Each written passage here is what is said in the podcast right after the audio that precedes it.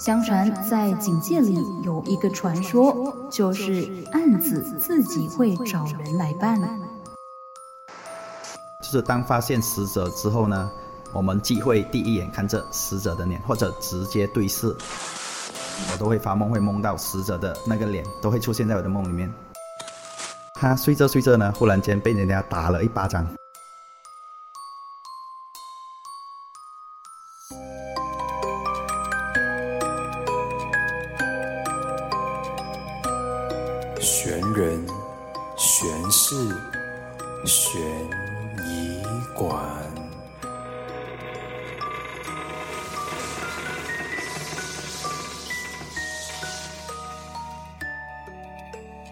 欢迎来到玄门神事悬疑馆，我是馆主 Carmen，欢迎收听悬疑馆的万圣节特备一。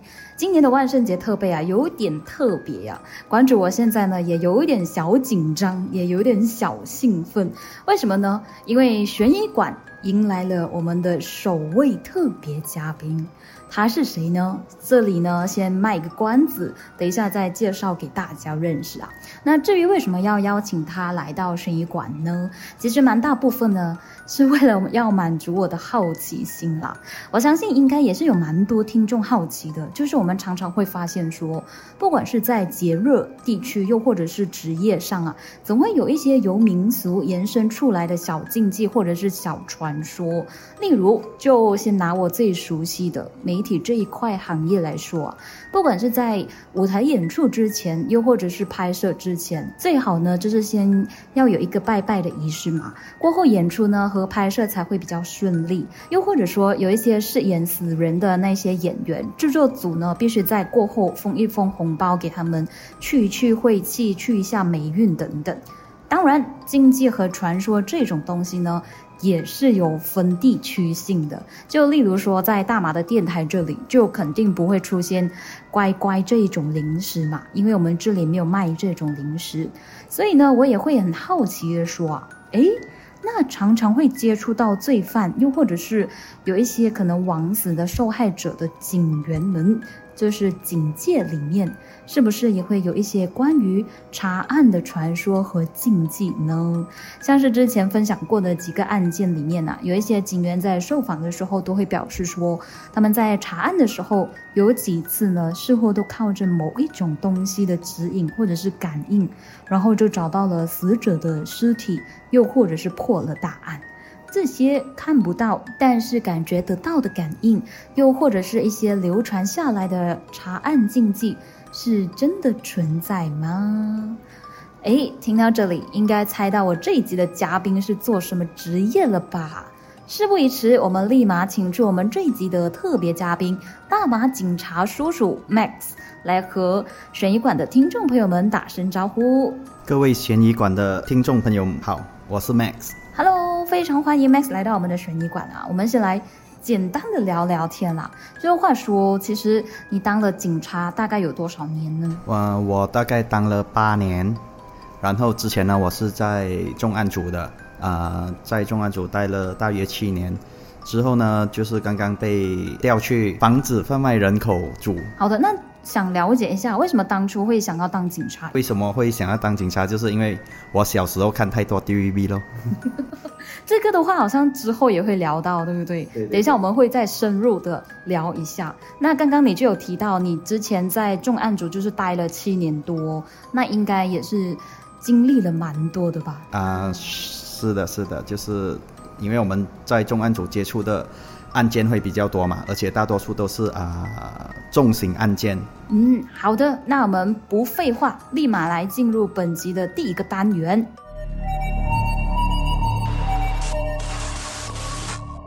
大马警戒传说。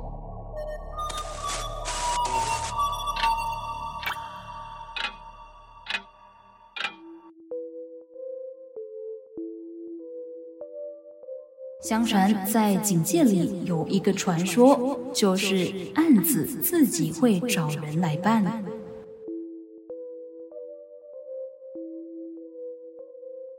好，回到来我们的悬疑馆访问这里，关于这个传说呢，这 Max 你相信吗？意思就是死人会托人帮忙寻找真相，又或者是一些枉死还没有被发现的死者，他们会托人去找到他们。你会相信这个说法吗？啊，是的，我相信这个说法，我也认同这个说法，因为我本身也曾经有，呃，接受到类似的指引。嗯，是怎样的一个指引法？可以跟大家分享一下吗？嗯，这个就是让我想起，大约是在二零一六年七月份吧，日期我也不懂了。当天呢，我是在，我是跟我的同事呢都在办公室里面做着文件，做着那些档案。然后呢，忽然间我们的 M 警官，就是我们的上司呢，他就把一个信息就传进我们的工作群里面，就让我们赶往一个啊案发地点。那个案发地点呢，它是一个。湖那个是人人人造湖，就是说以前是挖细矿的，而那边呢，就是发现了一具尸体，就是那个尸体大约已经三天了。OK，我们就一如往常的就去处理这个事情了，因为我们也还不能下定论，就是他杀的还是自然死亡了，这个东西我们必须交给法医。然后呃，我们是必须把它从那个湖里捞起来，就放在岸边了。我们。重案组的呢，就会去检查他的身上有没有一些伤口，就是说，如果有那些伤口啊，或者是一些不自然的痕迹呢，就说有可能有存在就是刑事的成分在里面。OK，然后我就跟我朋友就穿了手套，我们就开始开始去检查吧。我就负责检查他的头部，所以我就会看这死者的脸，会看得比较久。OK，然后就过后我们就把这个啊死者的尸体呢就交给医院。我就回家，过整个调查结束了，我就回家休息嘛。奇怪的是呢，连续大约两个晚上，我都会发梦，会梦到死者的那个脸，都会出现在我的梦里面。嗯哼。但是我还不懂他是什么意思。他有在梦里面传达一些讯息吗？或是说话这样子？没有说话什么，但是就只是他那个脸，就是，呃。原本我们就是说，在真实情况呢，那个死者他的眼睛是闭着的，但是在我梦里面呢，眼睛是就是说盯着我，睁开的看着我的，两个晚上，然后我也睡得不好嘛，OK，然后我就把这个事情告诉我的上司，就是 M M 警官，然后 M 警官就说，呃，不然就是我们回到案发现场吧，就去拜一拜吧，因为我跟 M 警官也是。呃，宗教不同嘛，因为我们马来西亚的警警员的啊，或者是警官都有不同的宗教信仰嘛，每个人都有不同的宗教信仰，啊，就带我们去，我们就去那边拜一拜。就是那一次的回到现场呢，我的警官呢就发现了一只打火机。嗯哼。因为就平常对我们来说，就是打火机就是可能只是一个垃圾吧，但是我的警官呢，他就发现那个打火机呢，它里面呢还是蛮新的。嗯。它里面还有很多可以可以拿来用。但是我的警官就让我们不要去碰它。过后，我们就把那个打火机呢，就是充公带回去，然后再交给那个化验室。OK，然后化验室呢也发现了一个手指纹，就是可能存在他杀的原因，因为有那个手指纹，应该是不属于死者的吧？当然，那个手指纹呢，它就是不属于死者的，而是属于另外一位男性。OK，这个手指纹呢就鉴定了，让我们之后呢就能破案。那个法医呢他就判定了这个死者呢在死之前呢，他身上有多处的伤痕，还有就是被绑，他的手环之间呢都有很多的那个些那些伤痕。当然，这个死亡的原因呢就是溺毙而死，但是呢我们没有其他的那些证据可以帮到我们，因为现场呢是一个湖，然后也没有那些监控。嗯，CCTV 对，所以我们看不到他的那个案发过程，整个都看不到。之后呢，我们就沿着从那个手指纹开始去查，而查到了那个嫌犯，而最后我们也抓到了那个嫌犯。所以我就认为呢，这个是死者带给我的指引，他带给我一个 clue。就是他托梦给你，希望你可以回到案发的现场去看一下有什么新的证据出现，这样子。也许吧，也许是他给我托梦给我，或者是可能是我太胆小，那时候刚刚当警察嘛。明白，明白。好的，那我们现在就有一个传说二啊，就是说手电筒是不能直接照着死者的脸的。那话说这个传说的由来呢，是我在网上看到有媒体报道的，就是说有一名呃台湾的警员，就在多年前的时候呢，他是在交通分队服务的时候处理过一件。呃，死亡车祸就是因为当时事故现场呢是没有路灯的，又刚好是晚上的十一点左右，因此呢，他就必须要用手电筒去照一下那个被撞死的妇人的那个遗体。不料呢，这个时候怪事就发生了，因为只要他把手电筒照到那个妇人的脸上，手电筒就会自动的熄灭了。但是呢，他把手电筒。照回呃隔壁的路面的时候呢，却是正常操作的，就一连好几次都是这样子的情况出现。后来呢，才有一个前辈提醒他说。灯光呢是不能直接照射到死者的脸上的。那那一个警员在事后受访的时候呢，就也是说，自从了那一次过后啊，他现在处理类似的死亡车祸的时候呢，只要用到手电筒的话呢，他一定会在使用之前跟那个死者说一声，也会避免直接照到他的脸上。然后等拍完过后呢，他才会以白布去覆盖死者的。果然就是很悬的地方就是啊，他之后呢就没有再遇到手电。筒故障的情况了，那你之前有就是有查过这样多的呃刑事案件或者是一些意外的话，你有没有就是试过这样子的情况呢？嗯，我本身是没有听说过这样的说法，因为我记得曾经晚上去调查某些案件中呢，我的同事或者是说老前辈呢，他们也是没有这种禁忌。在那个案件中呢，我们在丛林中，由于周围环境太暗，必须用手电筒。来照明死者的面貌，因为我们需要拍下照片用于初步鉴定他的身份。但是呢，这并不代表我们不尊敬死者呢，这这个是基于工作需要。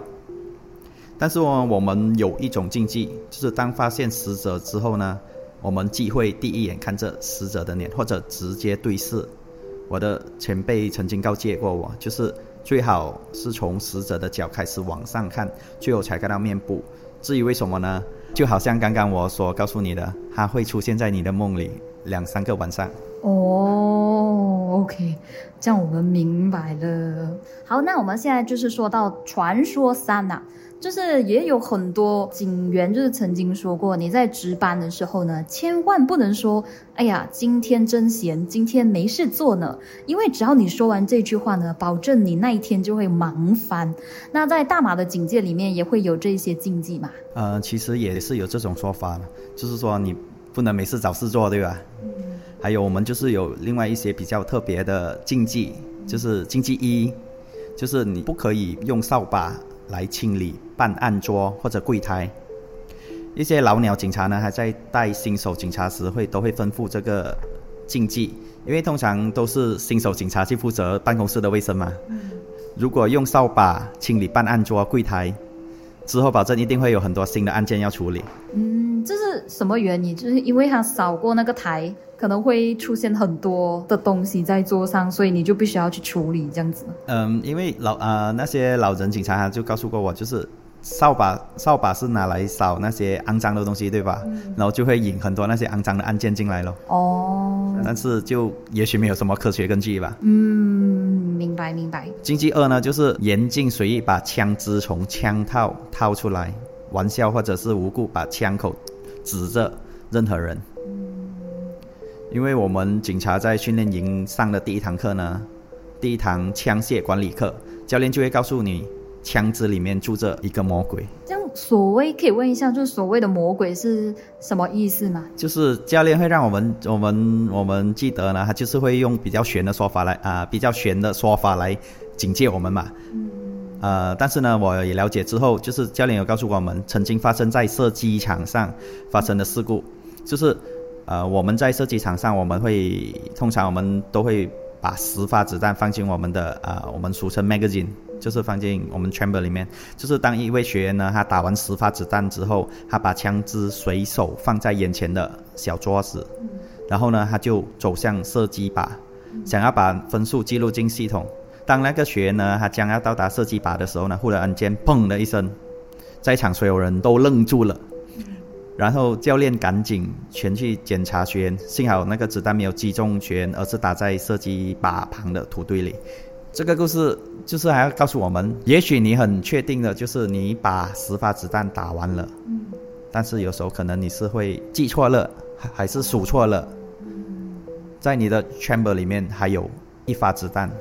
所以最安全的方式就是不要把枪随意放在任何地方，而是就是你用完枪就把它呃完整安全的放回你的那个枪袋里面是最好的。简单的来说呢，就是我们打完十发子弹之后，我们是必须要清理那个枪支，我们要看它的管道里面呢还有没有子弹，然后最后呢才是把它把那支枪放进我们的枪啊枪套里。好的，明白。那我们接下来就说到传说四啊，就是相传在警员值班的时候呢，不能穿红色的衣服，包括红内裤也不行，否则呢就会有接不完的案子，甚至是会有重大的刑事案件发生。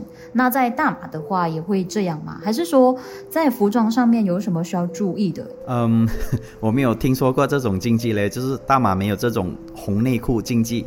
但是在我记得在侦探基础课里课程里有提到的是，当我们在执行任务的时候，严禁任何鲜艳的穿着。比如你穿着红色的衣服，在进行侦查中，嫌犯很容易发现，咦，刚刚我在 KLCC 看见这位红衣先生，怎么那么巧他又出现在布吉家里？那你想想，如果嫌犯在其他地区第三次看见这位红衣先生，你说嫌犯会怎么想呢？就是说不能太穿到太特别，或者是太显眼，就是让人家一眼就会认出的那一种。是的，是的。嗯，明白明白。所以在大马的警戒呢是没有红内裤这个禁忌的。好，那我们到第五个啊，那据说啊，呃，警员呢在 on duty 的时候呢是不能吃凤梨。花生又或者是芒果的，因为在呃这个我相信是台湾的禁忌比较多，因为凤梨它翻译成用闽南语来说的话就是 on 来嘛，就是如果你吃凤梨的话，就会有接不完的案子，就是案件会 on on 来这样子。然后花生呢，就是跟发生谐音。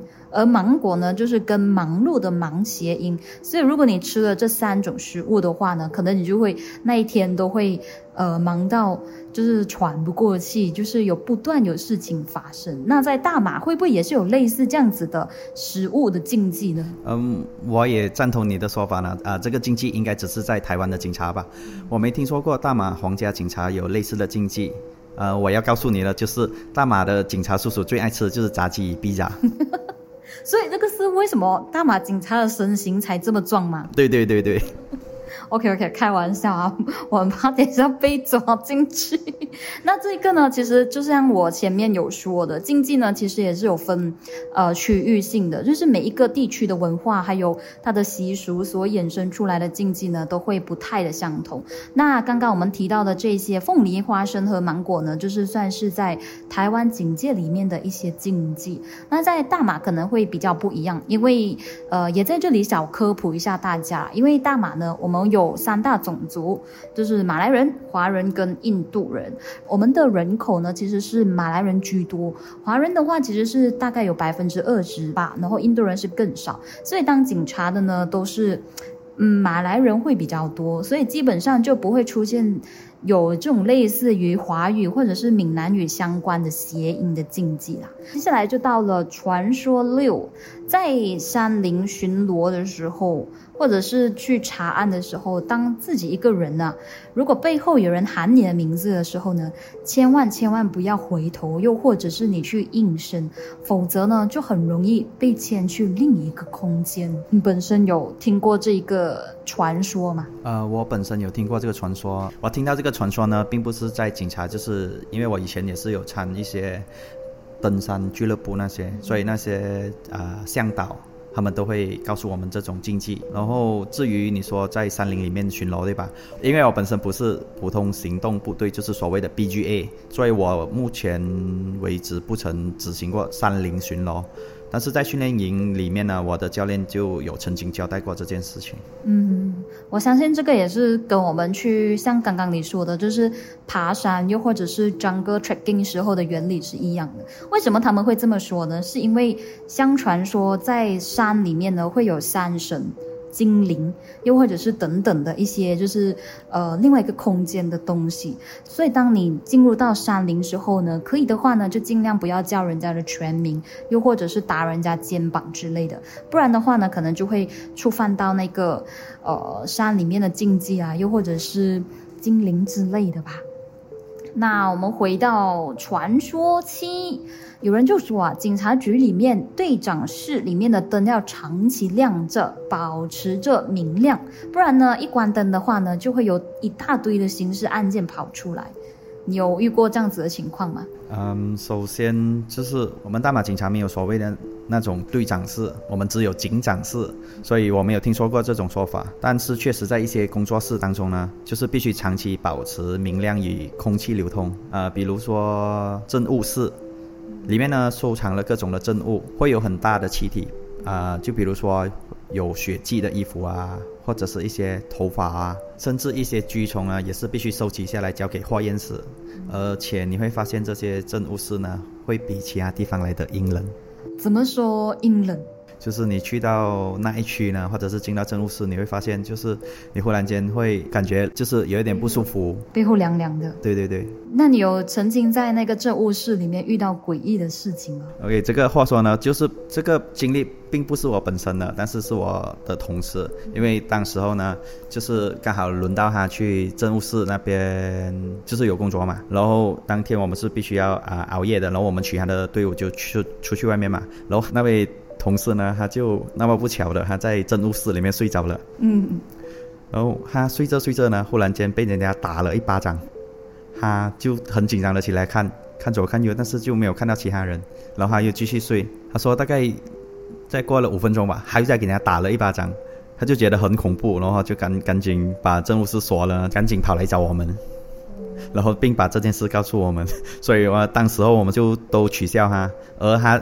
一直到现在呢，他都认为这件事情呢是我们在恶作剧，在搞啊。在你们过后之后有讨论吗？就是在他告诉了这个故事之后，你们真的是有人去捉弄他吗？还是说其实当天就真的是只有他一个人在那个政务室里面？有这个事情，我们有拿出来讨论。当我们真主人呢都除了他，我们真主人都出勤了，就是出去办案件了，而当时候只留下他一位留在政务室里面，而且政务室呢。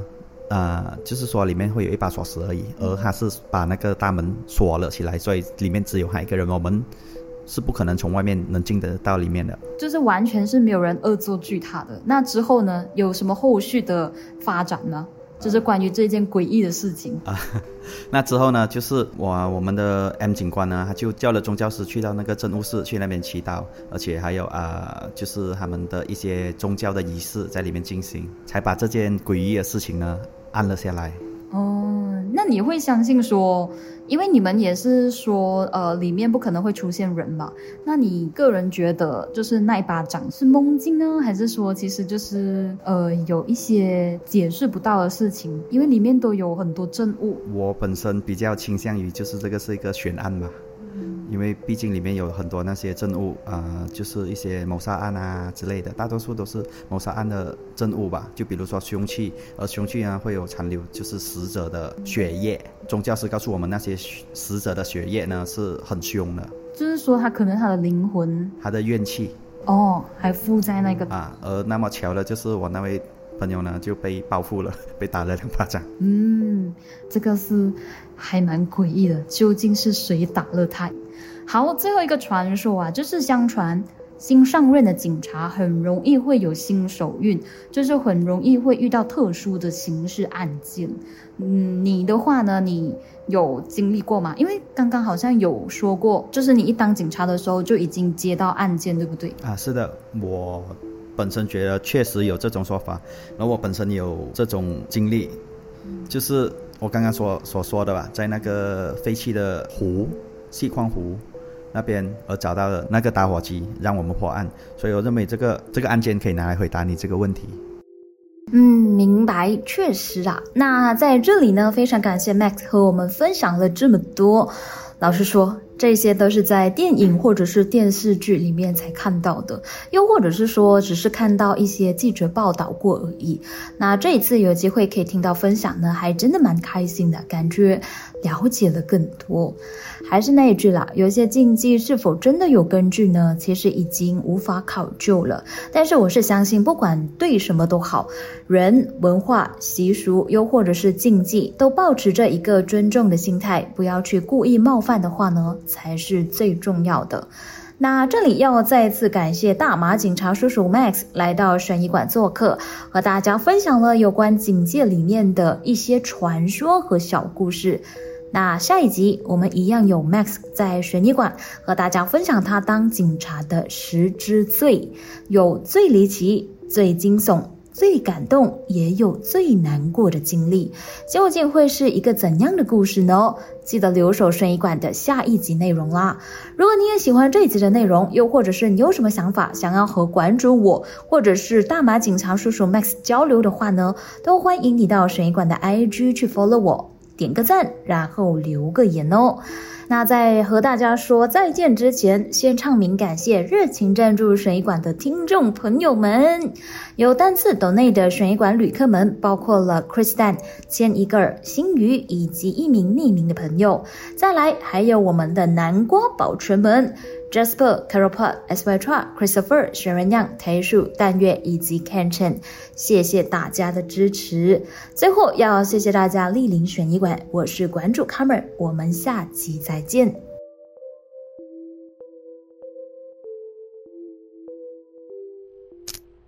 下集预告。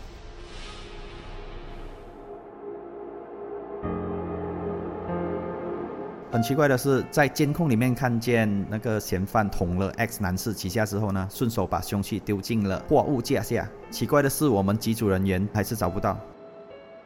到了太平间，医生就开始尸体解剖呢。我发现就是 M 警官当时候呢，他望着死者，嘴里呢念念有词，然后我就觉得很好奇咯。万圣节特备二，你意想不到的十之罪。